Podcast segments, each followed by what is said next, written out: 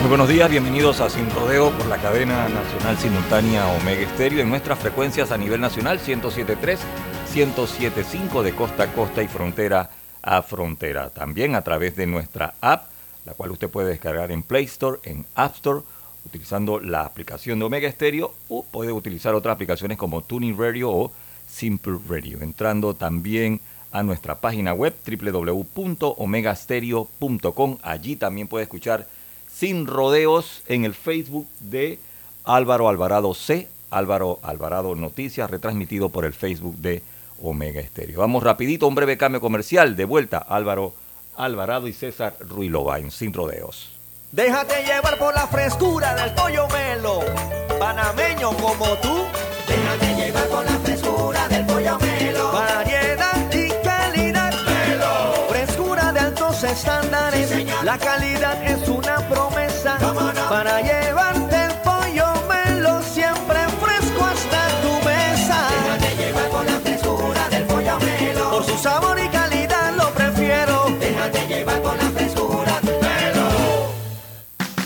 Arrancó el proyecto Censal con la prueba tecnológica. Del 18 de septiembre al 15 de octubre estaremos midiendo nuestras plataformas tecnológicas, flujo de procesos y el desempeño de nuestro talento humano. Hagamos de los censos década 2020 todo un éxito.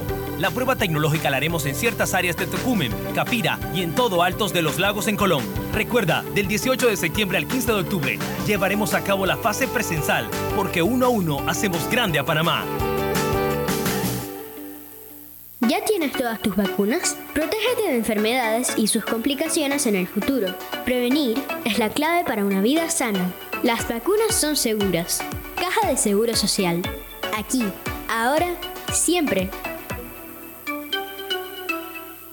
Regresa al extra comodín de Mi Éxito. Solicita tu préstamo personal y te damos 20% adicional para que uses como quieras. El mejor momento del año para solicitar tu préstamo personal. Escríbenos al 6330-2334. Ver condiciones en miexito.net diagonal promociones.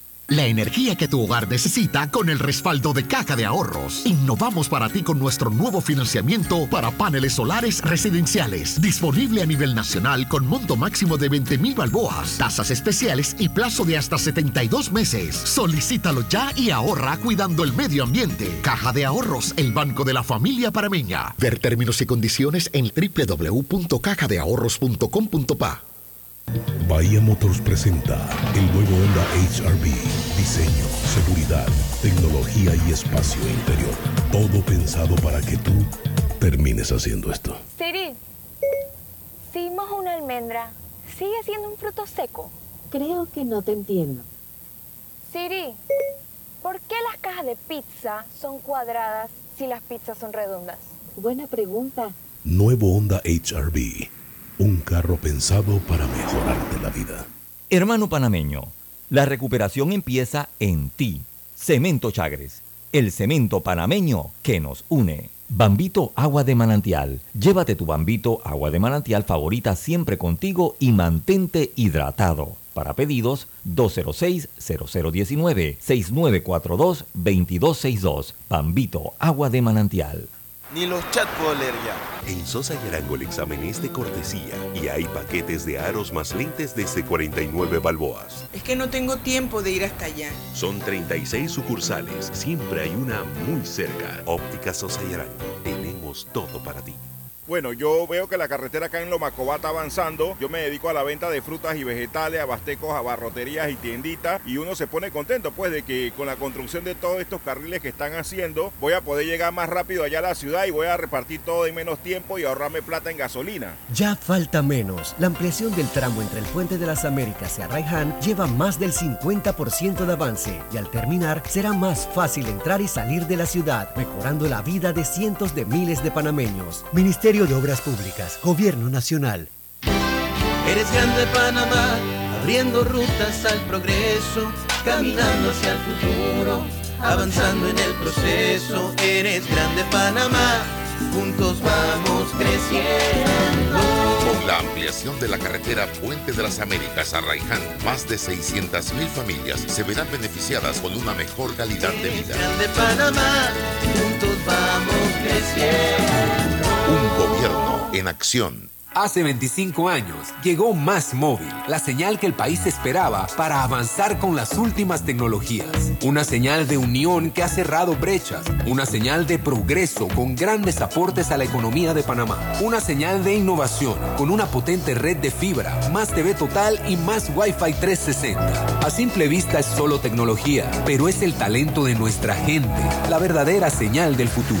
Más Móvil, la señal de Panamá. En Panama Ports nos mueve lo que a ti te mueve. En estos 25 años para el puerto y para nuestros colaboradores, cada día representó un nuevo reto. Pero gracias a ese esfuerzo, a esas ganas de crecer y de salir adelante, es lo que nos ha llevado a estar donde nos encontramos hoy. Panama Ports, 25 años unidos a Panamá. Bueno, me voy a comer con una estrella. Mm. Espérate, ¿y tu esposa sabe? Claro, ella sabe que la estrella del sabor es American Star. Y por eso en la casa comemos delicioso. American Star, el tasajo, jamón, chorizos y embutidos más suaves, económicos y con el sabor que le gusta a todos. ¡Oh! ¿Me invitas a conocer esa estrella? Busca la estrella roja y azul American Star, la estrella de tu cocina.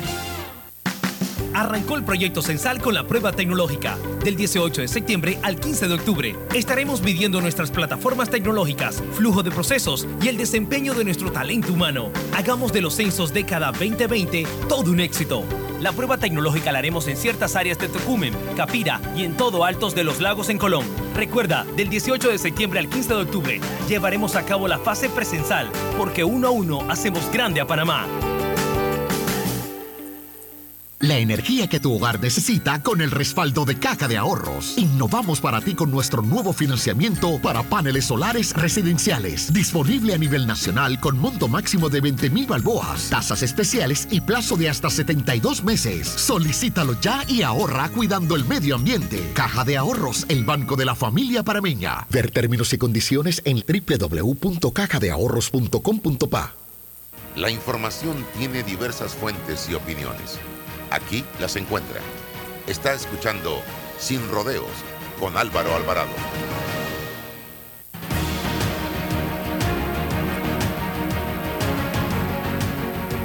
Muy buenos días, amigos, amigas de este su programa Sin Rodeos por Omega Estéreo a nivel nacional. Hoy eh, los saluda César Ruiloa. Vamos a estar eh, dirigiendo el programa por nuestro amigo Álvaro Alvarado, que tiene una, una asignación especial hoy. Hoy don Álvaro está, Roberto, fíjate, cocinando en un programa de televisión. Eh, ojalá que el resultado de esa aventura sea positivo eh, respecto a, a, el protocolo del arte culinario, ¿no? Eh, que, que, se deje probar esa comida. Eh, bueno, esperemos que, deje, Azuero, ¿no? esperemos que, deje, bien el nombre del restaurante también. Por lo menos, un, una apuesta arriesgada, decimos nosotros, del amigo, pero vamos a ver los comensales. Y si nos puede traer un poquito para a nosotros acá, bueno, bien, bienvenido, ¿no? Pero bueno, hoy los, los saludamos a nuestros amigos oyentes y a todos los que nos ven por redes sociales. Eh, jueves 6 de octubre del 2022, como siempre, gracias por permitirnos entrar a sus hogares, escucharnos para los análisis, para eh, el intercambio de opinión sobre los asuntos más relevantes en el orden nacional y por supuesto que en el orden internacional. Vamos a esperar que se conecte siempre pues, los jueves nuestro amigo David eh, eh, Torrijos, que siempre está con nosotros los días jueves.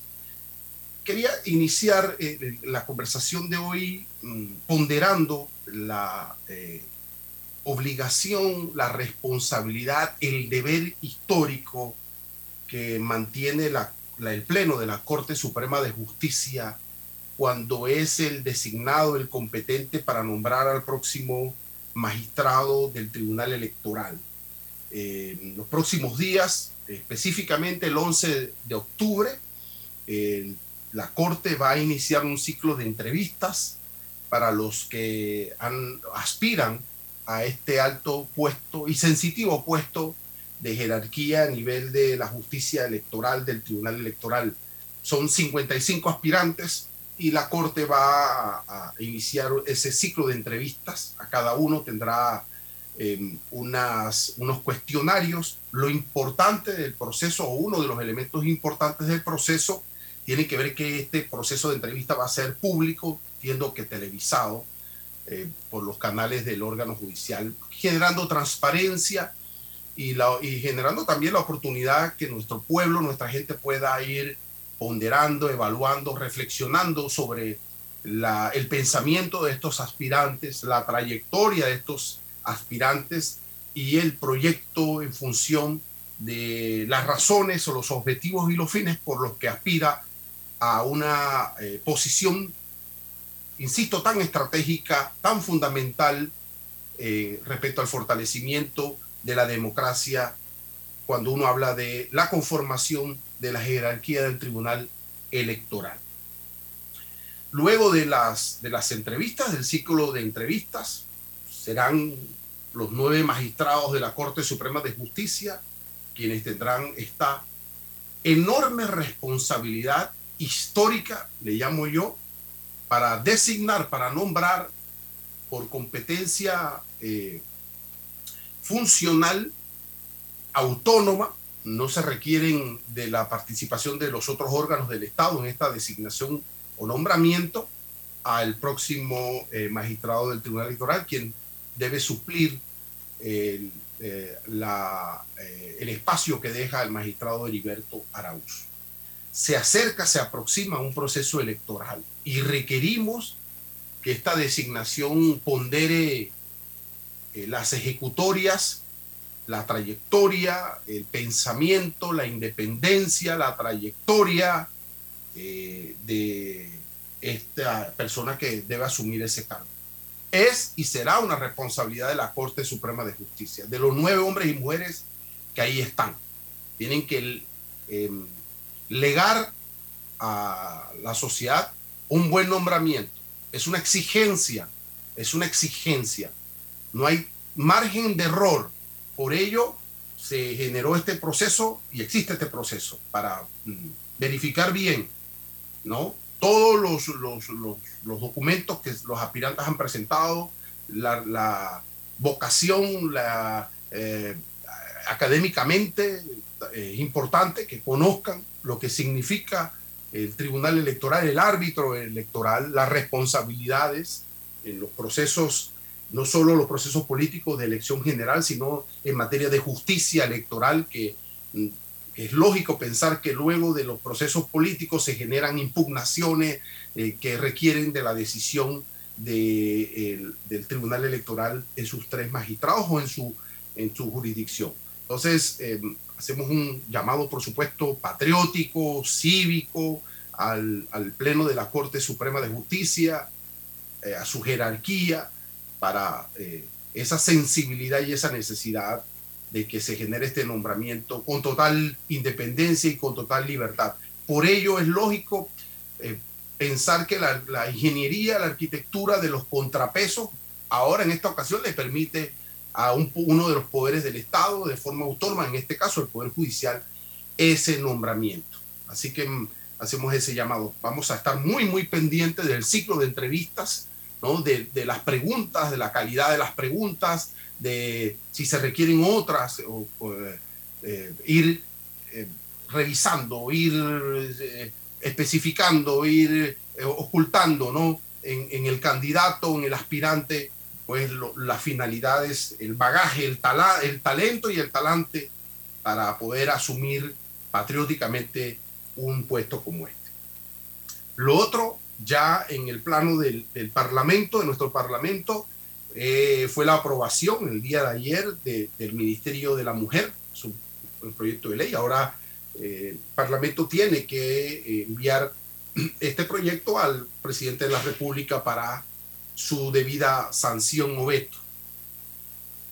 Y ayer, específicamente en el programa, conversábamos sobre la necesidad o no de una burocracia, de una institucionalidad que viniese a, remediar problemas históricos y graves en contra de, y discriminatorios en contra de nuestra las mujeres panameñas en este caso y las que residen en el territorio nacional. ¿Es un ministerio la solución o es una burocracia en este sentido el camino para resolver esta, estas eh, desigualdades, estas eh, eh, legislaciones normativas, cultura machista, histórica que hemos sostenido hasta hoy? ¿Es a través de un ministerio la fórmula correcta? Es un debate permanente, aunque se apruebe o no el ministerio respectivo, qué competencias va a tener, con qué em, estructura y, presupuesto em, va a contar. Y lo decíamos por, comparativamente por nuestras experiencias, ¿no? Hemos elevado en materia de cultura lo que era el INAC, una, una dirección, a un ministerio, y hoy pudiésemos generar un, un análisis, una reflexión sobre el resultado de esta decisión de elevar a ministerio eh, lo que fue el antiguo INAC y ahora Ministerio de Cultura. Contamos con, podemos sentirnos prestigiados por una, una cultura integral, no una cultura en el orden mercantil, sino el, bagaje cultural, la, promoción cultural de nuestro país. Nos ha ayudado, está, pendiente, eh, y e igual pudiésemos hablar de la, la decisión de elevar el, Ministerio de Turismo. Hoy contamos con un turismo eh, eh, robusto. Entonces lo, ponemos en perspectiva, porque siempre es importante la comparación. Lo que no se compara no se comprende, decía alguien muy inteligente. Entonces, bueno, le corresponde ahora al presidente de la República em, sancionar o vetar la, eh, el proyecto de ley que crea el Ministerio de la mujer. Unos dicen en el aspecto solo patrimonial que es más burocracia, que va a generar una carga adicional al presupuesto general del Estado, que no es momento para ello. Bueno, nunca serán momentos para abordar un tema como este. Lo cierto es que, que la tarea es pendiente, que tenemos que hacer mucho para, mm, no sé si la palabra técnica es normalizar, pero sí remediar, atacar, eh, normativas, culturas que tienen que ver con eh, esta impronta machista que, nos viene desde, desde hace muchos años. Hay que generar oportunidades, perspectivas para nuestras mujeres que son un motor fundamental, un motor fundamental y vital en el desarrollo nacional. No podemos, un país, una sociedad no puede eh, pensar o pretender que, que puede progresar y desarrollarse sin la inteligencia, sin la sensibilidad, y sin la participación del el talento de nuestras mujeres. Así que es importante el debate, el debate continúa. Igualmente el Parlamento em, ayer aprobó una, una ley em, que trata o tratará de remediar el asunto de em, el problema agroalimentario en el país, mm, eh, impulsado eh, por el ministro el Ministerio de Desarrollo Agropecuario, el MIDA, eh, un poco para asegurar eh, esa relación que tiene la institucionalidad respectiva, llámese MIDA, con el sector eh, agropecuario del país. Hay reclamaciones siempre pendientes, en este caso del sector del maíz, del no pago de unas, de unas subvenciones que eh, el Estado se ha comprometido por ley, por decreto. Entonces es importante que cuando el Estado se obliga con nuestros productores que se cumpla a tiempo con estas obligaciones patrimoniales dinerarias, eh, los productores no pueden estar esperando el tiempo del gobierno para reaccionar, porque hay que pensar inmediatamente en la nueva zafra, en la compra de los fertilizantes, de toda la logística operativa y de los costos que esto entraña si el productor no está preparado y no se le pagan sus, sus, eh, sus derechos, pues por ello se generaron los decretos y las responsabilidades a tiempo. Entonces no va a poder eh, estar preparado para el próximo ciclo. esto es un asunto de ciclos, de procesos.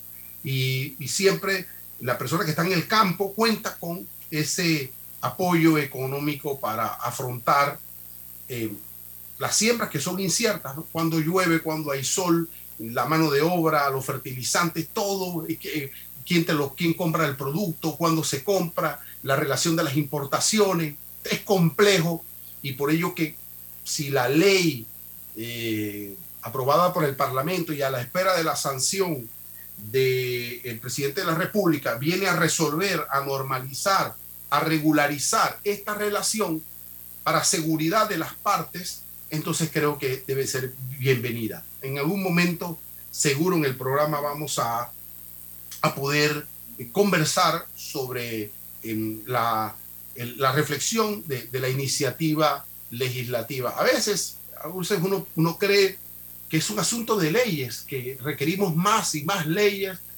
para resolver los temas y solo quizás es voluntad política, sentido común, liderazgo, eh, eliminar un poco de burocracia, transparentar los procedimientos, conversar, la comunicación con los actores es fundamental eh, en estas relaciones que son de siempre.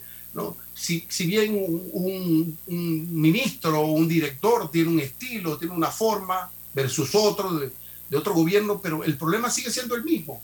Los problemas siguen siendo el mismo, ¿no? Eh, eh, quizás apuesta a, a generar en, por hectárea mayor producción o mayor productividad. Bueno, esos ya son temas muy técnicos, ¿no? pero en la relación esta de, comercial del producto y del apoyo de los ministerios respectivos hacia sus productores, creo que eso, eso es de siempre.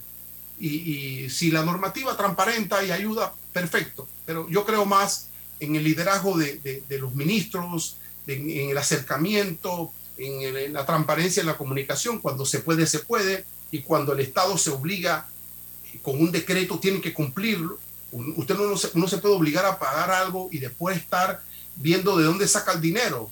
creo que esa reflexión debe ser anticipada, ¿no? Eh, por ahí creo que es importante generar esa reflexión. Otro, otro de los temas y de los tópicos que, que, que son sensitivos, ayer estuvimos conversando con, con Rubén Castillo Gil, el presidente del CONEP, quien em, ha presentado al país y, específicamente a los regentes de la, de la mesa de diálogo una serie de condiciones que el sector empresarial mantiene para, para participar en la llamada mesa ampliada o mesa 2 del diálogo. Eh, estos requerimientos que según eh, los empresarios condicionan de forma democrática, igualitaria, las reglas del juego, las reglas metodológicas, es decir, las reglas de forma para poder participar en un diálogo de este calado y de este calibre. Las cosas están dadas, hoy debe iniciar, eh, hay, eh, creo que eh, está accidentada, algo accidentada la mesa para, para, para iniciarlo y esperamos, esperamos que, que los liderazgos, el sentido común, el sentido de patria y el fin último, porque todas estas mesas y espacios de debate son los medios, los mecanismos para llegar a un fin. El fin no es la mesa, ese es el mecanismo, el instrumento. El fin es el desarrollo nacional, los problemas coyunturales y estructurales que hay que resolver. Y para eso hay que despojarse todos de los egos, de los personalismos, de la megalomanía, de la, de la, del ego, de la fama. Entonces eh, eh, hay que atemperar eso, pensar en el país, en las medidas que se pretenden lograr de cara al bienestar de, todos y, y, reconocemos como panameños el esfuerzo que hacen los líderes desde los movimientos sociales, los líderes desde el sector empresarial, los líderes de la iglesia y todos los que se involucran de una u otra forma Em, entregando su esfuerzo, su tiempo para eh, participar patrióticamente en esto. Sí lo reconocemos, pero bajo el entendimiento de que esto es un aporte para el país, de que hay que separar la relación de medio a fin. Eh, eh, los medios, el fin no es quedarse ahí burocratizando, problematizando una mesa para, para decir que un sector tiene la razón u otro. Eso no, tiene, no tendría ningún sentido. hay que pensar siempre en los, fines últimos, objetivos últimos, que, todos los tenemos claro. Hay enormes contradicciones que hoy nos deja la democracia en el siglo XXI, de desigualdades, de inequidades, de problemas de corrupción, el problema institucional, eh, el problema del sistema político que no logra eh, embonarse con, con los problemas reales. Hay un divorcio es más, hay una crisis de representación política. La democracia representativa hoy está en franca crisis. Mm, muchos estudiosos hablan de, que las nuevas realidades de la comunicación en la sociedad, la llegada del, Google, la llegada del YouTube, la llegada del Instagram, la llegada del Twitter, la llegada de, de todas estas plataformas digitales, lo que ha generado es un cambio en la comunicación social y también, por supuesto, en la comunicación política. Hoy el hombre en sociedad eh, rompe el, estigma, el, parámetro de, esa histórica comunicación vertical de los líderes, eh, de los líderes de los partidos políticos, mm, generaban con sus discursos, con sus opiniones, eh, con sus... Em, em, se presentaban ante, ante multitudes para con esos discursos y, y, ese mensaje bajaba en cascada, ¿no? Y, y, todos bajo el orden ese de la jerarquía política, todos se sometían y, no, no había contradicción. Eso quedó atrás. Eh, la revolución informática ha dejado atrás todo eso y ahora hay una comunicación horizontal. Ahora cualquiera, todos podemos tener la capacidad de opinar, tenemos la capacidad de, eh, de poder em, señalar, establecer nuestras opiniones y se, y se genera allí en esa comunicación horizontal eh, permitida por las plataformas tecnológicas un reto interesante para nuestros representantes políticos ya cambió la, mentalidad, la, lógica de la comunicación política.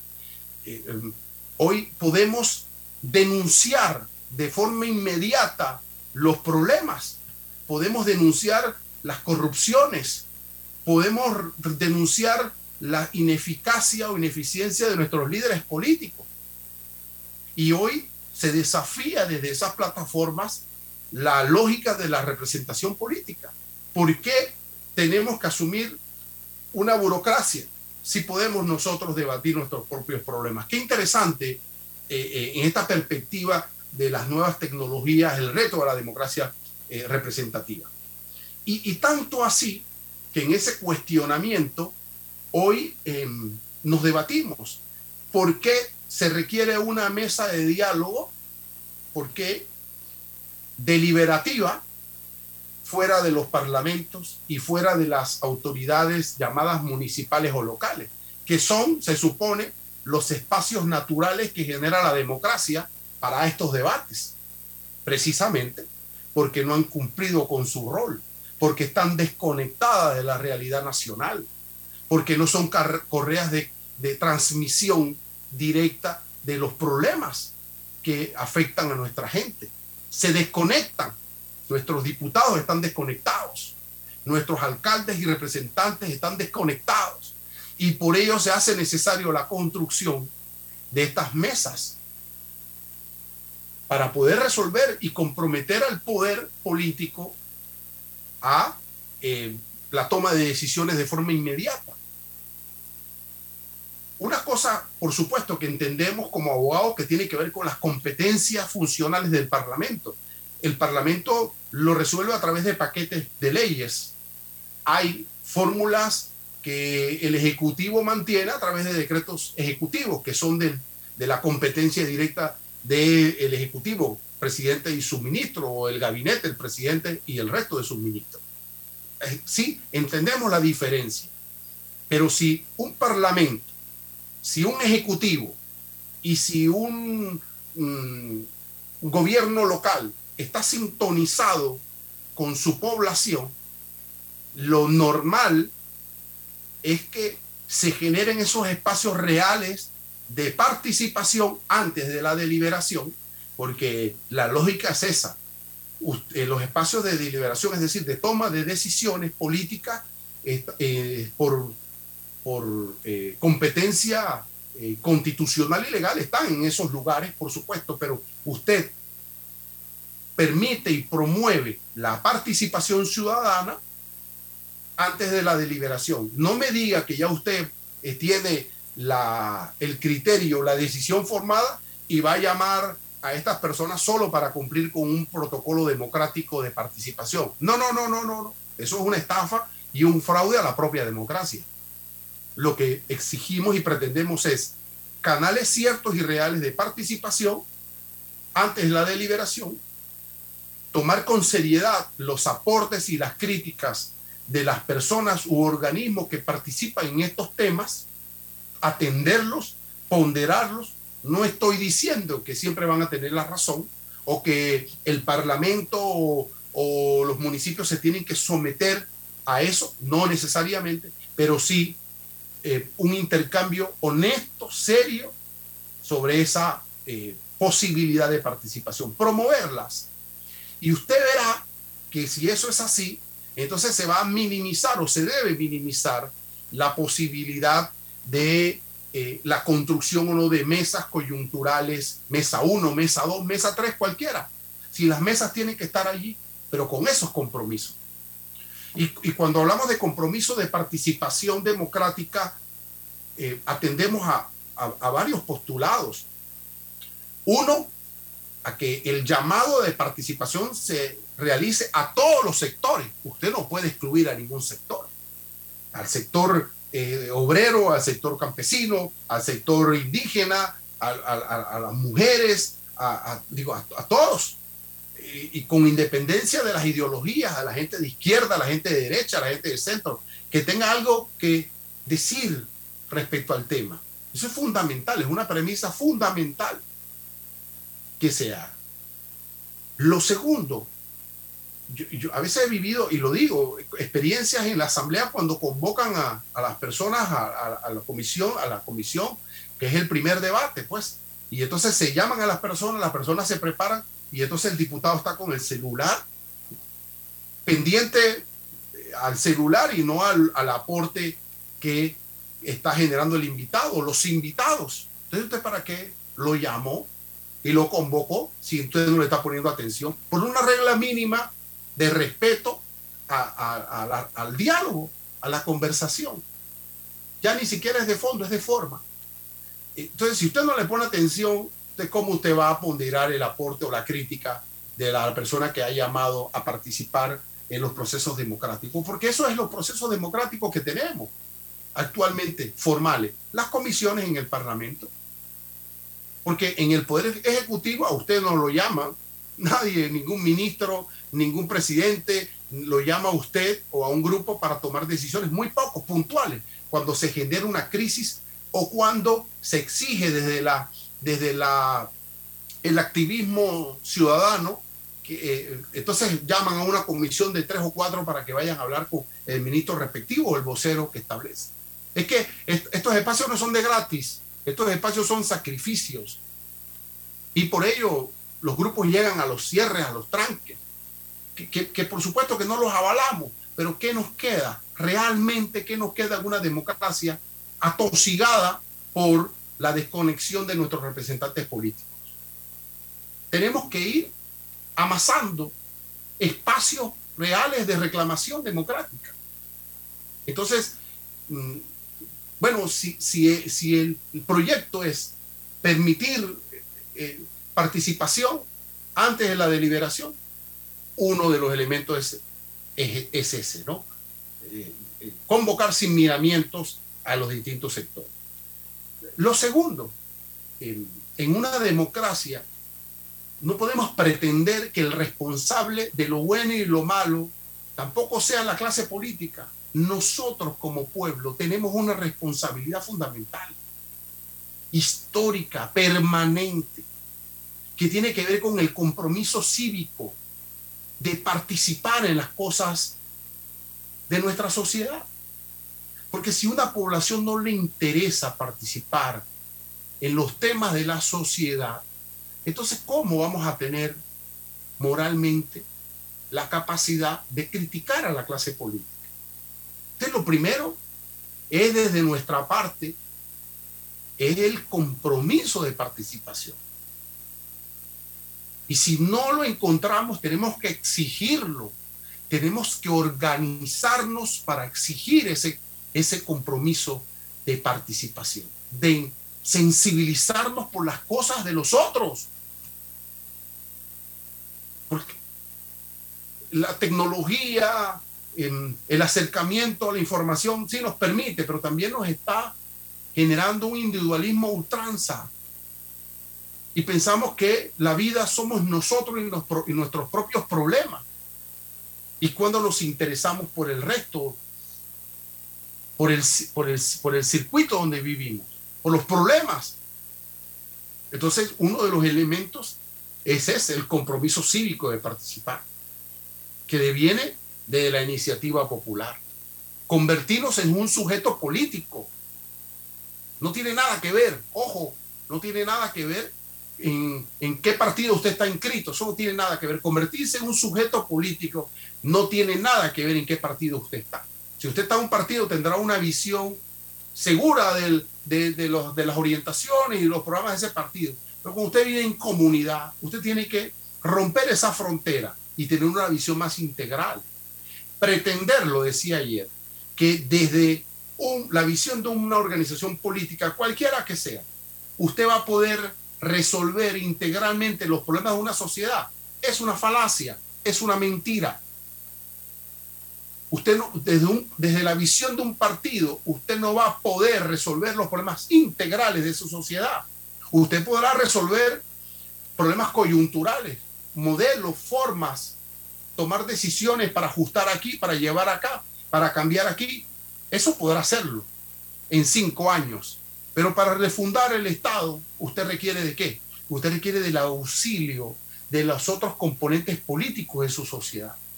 Si usted quiere cambiar la reingeniería institucional de su Estado, usted tiene que llamar y convocar al resto de los líderes políticos. Usted tiene que llamar a la sociedad civil, usted tiene que llamar a los empresarios, usted tiene que llamar a los obreros, usted tiene que llamar a los campesinos, a los indígenas, usted tiene que llamarlos para que aporten su visión general y en concreto de los temas. Y entonces construir un proyecto nacional en ese sentido. Pero pensamos históricamente y culturalmente y hasta políticamente que se trata solo del monopolio de gente que desde un partido político puede hacer. Y otro de los elementos en la participación democrática tiene que ver con la información. Hay una presunción de participación, que usted tiene que estar informado para participar. No se trata de cosificar la participación, de cuantificarlas, de decir, porque por ahí hay una regla, dice, ah, que los cabildos que deben generarse deben estar eh, tener un mínimo de tal. Eso es cosificar la participación, eso es cuantificarla. Es, la, calidad de la participación guarda relación directa con su información. ¿Qué, qué tan informado está usted de la cuestión o de las cuestiones a las que le llaman a informarse?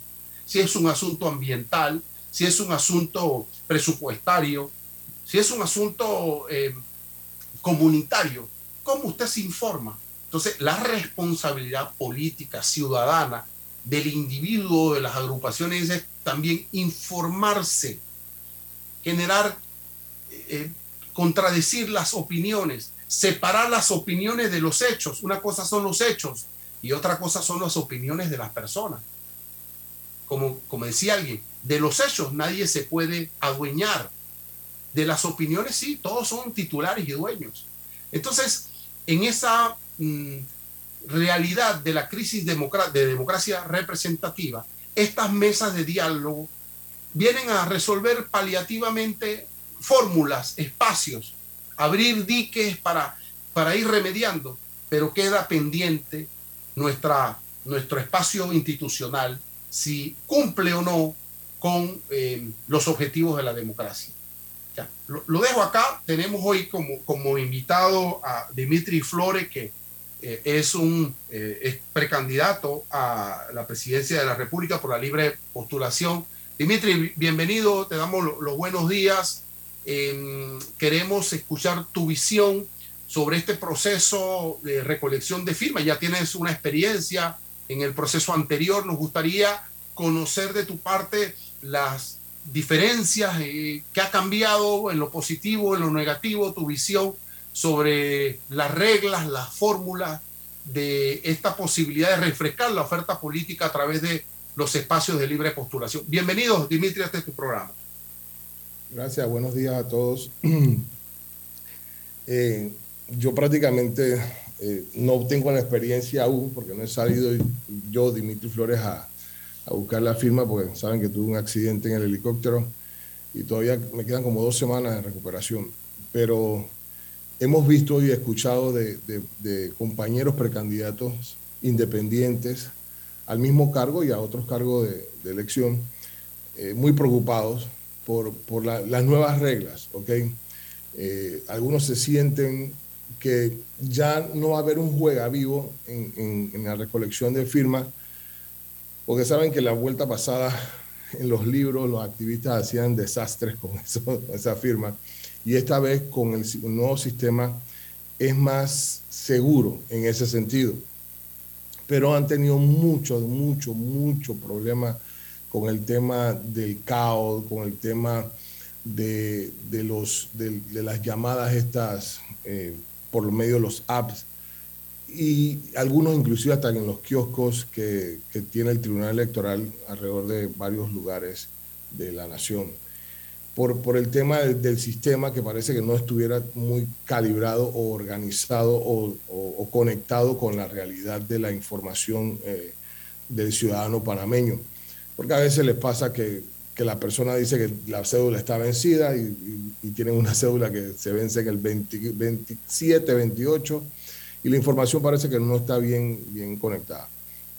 Otros tienen problemas para, para conectarse, a veces con el cabo demora hasta 15 minutos para dar una firma. O sea, tienes que realmente tener las ganas de firmarle a esa persona para poder esperar tanto tiempo, las llamadas se caen. Eh, cuando estás en, ponte, en algunos lugares, inclusive en la ciudad de Panamá, que no tiene una señal muy, muy fuerte, también tienen problemas para conectarse. Entonces se pierden las firmas, ¿ok? Eh, son las, experiencias, mis compañeros, eh, bueno, porque tenemos muy buena relación algunos que vamos a la, precandidatura a la presidencia, que estamos en la precandidatura a la presidencia de la República y están un poco descontentos con el tema.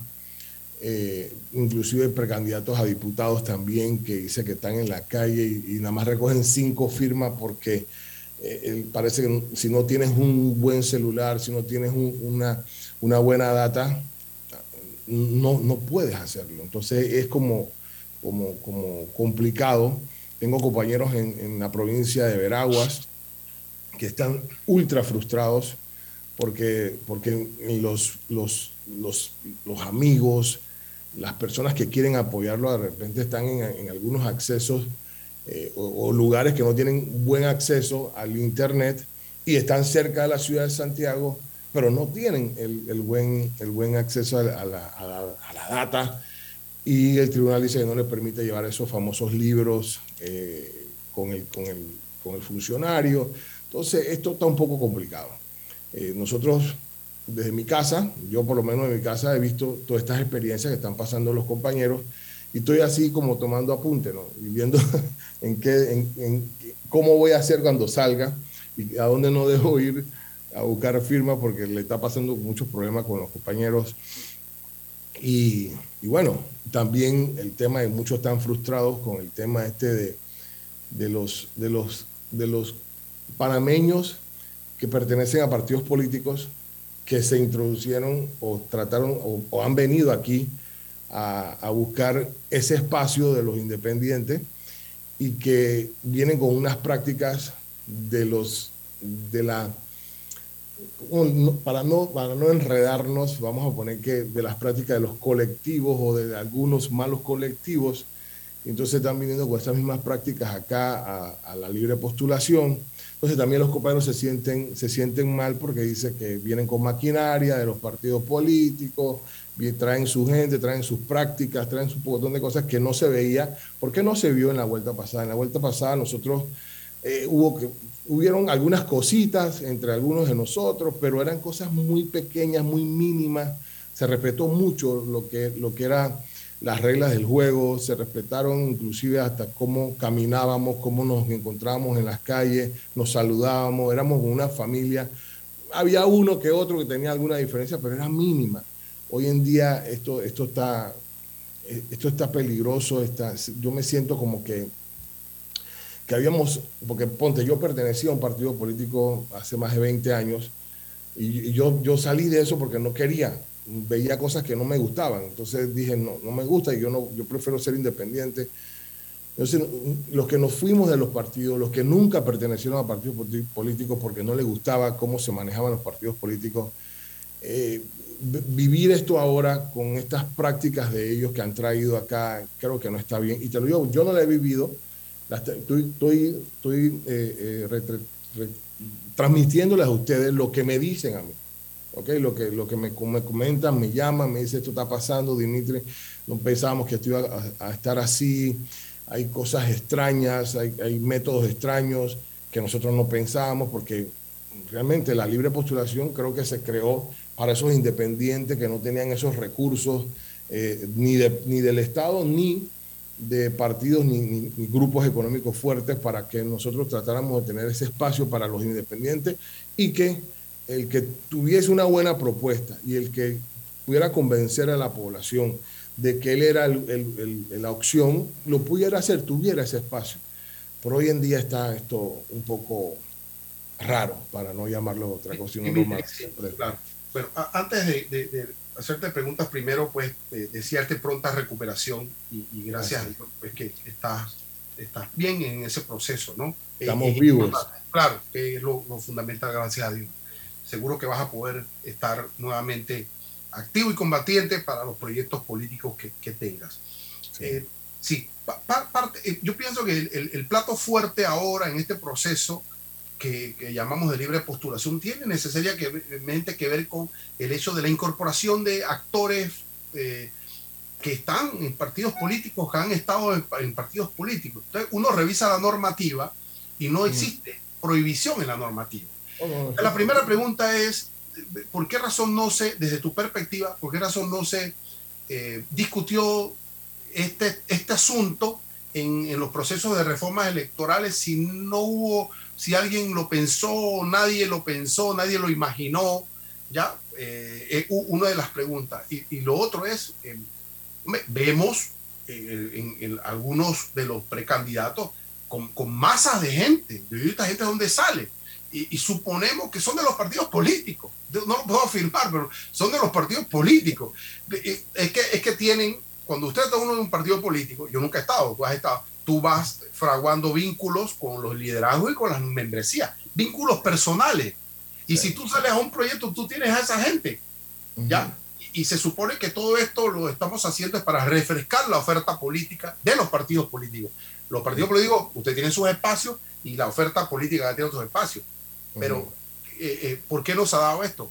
Eh, y yo, yo, te lo digo, si yo hubiera estado en el pellejo de los precandidatos, yo critico vehementemente esto que está pasando. Porque es una desigualdad. E, e, es un fraude. Exacto. Mira. Me comentan los que tuvieron, porque yo no estuve en las reformas electorales, pero los, me comentan los compañeros que tuvieron en, dentro de la discusión de, las nuevas reformas electorales que sí se planteó, sí se, sí se, sí se habló, sí se eh, sometió al, a la mesa de diálogo ese que, tuvieron para poder reformar algunas cosas, pero cuando dice que llega a la Asamblea Legislativa, ahí hicieron lo que le dio la gana, porque me lo comentan varios, varios inclusive eh, diputados independientes que sí hablaron sobre ese tema, que, que, esto, que esto realmente fuera para, para los independientes, los que no participaban en los colectivos políticos, y que después, como otras cosas también, la cambiaron, hicieron lo que le dio la gana, inclusive usted sabe, no, sé si tienen un recuerdo de que los mismos magistrados del tribunal estaban un poco disgustados con las cosas que pasaron, que inclusive después fueron, creo que, que me trataron de poner algo entre la Corte Suprema y todo lo demás, porque los mismos magistrados estaban disgustados de lo que había pasado en la Asamblea Legislativa. Porque yo, siendo independiente, yo, si hubiera estado ahí, yo hubiera luchado con que, con que esta realmente el espacio de la libre postulación fuera para los verdaderos independientes. Entonces, al final, eh, eh, hicieron lo que le dio la gana y todo el mundo puede entrar. O sea, ya es una ley de la República, no podemos hacer nada, como se lo he dicho a los compañeros, dándole ánimo, porque no te, no te creas. Tengo a muchos frustrados que dicen, mejor me salgo de esto, mejor de esto. yo no pensaba que esto era así, pero bueno, me parece no se leyeron la, la nueva reforma. Y, yo les digo, mira, ya tenemos esto, no podemos hacer más nada y hay que continuar así. Lo que nosotros tenemos que crear la conciencia a la ciudadanía de que realmente le dé esa firma a los verdaderos independientes, a los independientes, no a los libres de postulación, sino a los independientes. Y es lo que eh, mayormente voy a hacer cuando yo salga a la calle, porque no es Dimitri Flores. A mí, mira, Panamá quiere un independiente en la presidencia de la República, y no solamente en la presidencia de la República, en la alcaldía, en, en, las asambleas, perdón, en la asamblea legislativa, en las juntas comunales. La gente quiere un independiente. Y los partidos políticos lo saben, porque eh, esta información es pública, es, esa encuesta que se hizo hace casi un año atrás, que qué quería el panameño. El panameño quiere un independiente en, en los, los cargos eh, de, de, de, elección, o sea, quiere que lo gobierne un independiente. Y esta gente metieron a toda su gente, fue una caballería, yo, yo me quedé sorprendido de cuántas personas de ellos vinieron para acá. Y yo dije, bueno, no importa, cuando tú tienes, cuando tú tienes el liderazgo, cuando tú puedes hablar con el pueblo, eh, eh, vas a convencerlo. Y es lo que se lo digo inclusive a Paco Carreira, a todos, miren, vamos para adelante no tengan miedo, esto acaba de empezar, eh, faltan muchos meses, porque son 10 meses que faltan. En estos 10 meses, eh, ellos tienen techo, nosotros no tenemos techo y vamos a, a caminar nuestra nación y vamos a recorrer. ¿Existe la posibilidad en el proceso de fusiones de firma de candidatos? A, No. a- no existe esa posibilidad. Eso no existe. Inclusive, hoy en día las reglas inclusive están hasta más fuertes en el tema de los activistas y todo lo demás, porque eh, supuestamente un activista de un, para un eh, precandidato a diputado no me puede recoger firma a mí. A mí, o sea, a, a un precandidato a la presidencia, no me puede recoger firma. O sea, eh, eh, la No pueden, haber, no, pueden haber, no pueden haber prealianzas ni nada de ese tipo. No, no. supuesto, Ellos claro. tienen, mira, yo te digo, los partidos políticos tienen sus, sus grupos y ellos, imagino, sí hablarán en sus, en sus oficinas, pero supuestamente nosotros no podemos estar en una alianza pública ante nadie, ni, ni siquiera con los precandidatos a- a los otros puestos de elección. Pero las reglas son así, tenemos que movernos según lo que se aprobó en esa Asamblea Legislativa. Y, yo le digo a todos, vayan para adelante, no tengan miedo, pero háblenle a la población. Y yo también le exhorto a los medios de comunicación que también le den ese espacio a los independientes para que puedan estar más a menudo ante las cámaras para que, para que la población tome conciencia. Porque si realmente nosotros queremos algo diferente, si queremos rescatar esta nación, no pueden ser con los mismos grupos, que ahora también se metieron hasta en, en el- los espacios de los independientes ante, ante la mal llamada libre postulación. Entonces, eh, te- eh, tenemos que ayudar a la población a que no vuelva a caer en las redes de esta gente, que nos han destruido. Tenemos un país en caos, en una crisis, que no nos levantamos porque no nos vamos a levantar con los mismos actores. Tenemos que, que introducir nuevos actores que realmente quieran a Panamá, que quieran, que quieran eh, rescatar a esta nación y llevarla a un buen puerto seguro, porque como vamos, no, no veo, ya veo, a mí me da terror mirar hacia el futuro. Cada vez que, que miro, porque a mí me gusta mirar, planificarme por, eh, por años, yo digo, wow, ¿qué nos espera? Con todo lo que han introducido y lo que quieren seguir introduciendo, inclusive en la Asamblea Legislativa, mediante leyes de la República, ¿qué nos espera? ¿Qué es lo que nos espera? Es un, es un- es un Yo he conversado- incierto. Yo he conversado con Álvaro y, y- y siempre cuando analizamos la posibilidad de la libre postulación, por lo menos hoy hemos hablado de las cuestiones de forma, fíjate, ¿no? Los re- las reglas, lo Sí. que está establecido, hemos hablado de eso, pero es necesario, fundamental, hablar de las cuestiones de fondo, o sea, la visión de fondo, o sea, ahí está el problema, el diagnóstico y las potenciales soluciones, ¿no? De eso hay que hablar en algún momento eh, contigo y con toda la oferta electoral de la libre postulación. Eso para, para escuchar, ¿no? Para escuchar, porque todo el mundo critica, conoce el diagnóstico, pero necesitamos las potenciales soluciones, refrescar las potenciales soluciones. Eso va a llegar en algún momento, es una exigencia. Quería preguntarle... No las veo. Sí, pero, pero, que, quizás no hemos tenido quizás el, tino de, de, preguntar sobre el fondo, ¿eh? Vamos a tener esos espacios, yo creo que lo vamos a promover. Hay tiempo para promoverlo con todos los precandidatos a la libre postulación, porque hablamos de la firma, de la tecnología, del tribunal electoral. Es cuestión de forma, pero ahora hay que amasar el fondo. Claro, a escucharlos a todos, ¿ah? ese ciclo va a llegar. Y hay que prepararse para no solo escuchar la crítica, sino la solución. Hace falta. Ahora, ya no nos queda muy poco y necesito hacerte una pregunta. Eh, de forma, el tribunal, la Corte Suprema de Justicia está abocada a un proceso de designación del próximo magistrado del Tribunal Electoral. Hay 55 candidatos, aspirantes, va a un proceso de entrevistas. ¿Qué perfil, qué idea de magistrado consideras tú como candidato a la presidencia que debe abordar la Corte Suprema de Justicia para poder en el Tribunal Electoral como uno de los árbitros del proceso? Mira, eh, yo estoy muy preocupado con ese tema porque aunque no queremos tocar el Tribunal Electoral, el Tribunal Electoral realmente es el responsable de lo que, de lo que sucede en el, o lo que sucederá en el, próximo quinquenio. Y eso es lo que quiero que todo el, todo el mundo entienda.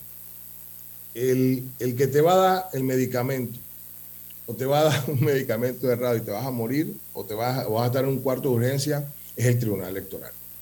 Si el Tribunal Electoral no realmente controla las próximas elecciones, vamos a tener un país ya prácticamente llevándolo a la tumba. El próximo magistrado que reemplace al, magistrado Araúz tiene que ser una persona que realmente venga, que sea honesto, primero que todo, que tenga un carácter, que no lo mueva a nada. Porque hemos escuchado muchas cosas por ahí, no, no puedo aseverar nada, pero hemos escuchado muchas cosas extrañas. Que en las elecciones del 2024, aquí nadie pueda venir a que un acta desapareció por ahí y no pasa nada.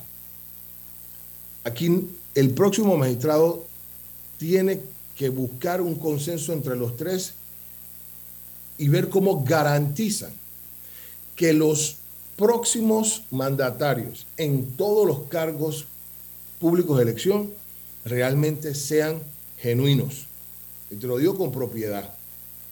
Aquí no puede volver lo que ocurrió en la vuelta pasada ni en la vuelta anterior.